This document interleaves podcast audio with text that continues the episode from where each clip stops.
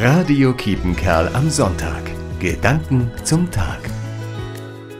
Seit mehr als 100 Tagen sind wir in der Wüste Lockdown.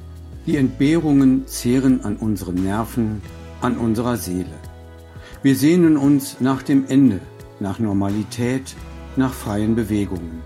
In mir wächst die Versuchung zu glauben, dass der liebe Gott mit einem Wort das Virus besiegt und wir all das geschenkt bekommen aber ich habe die Rechnung ohne Gott gemacht, der mich als freies Wesen erschaffen hat. Und auf der Kehrseite von Freiheit ist die Verantwortung für mich und meine Mitwelt. Das erinnert mich an Jesus, von dessen Versuchungen in der Wüste erzählt wird. Jesus ist den Versuchungen nicht erlegen und er stand zu neuem Leben. Das kann auch uns geschenkt werden.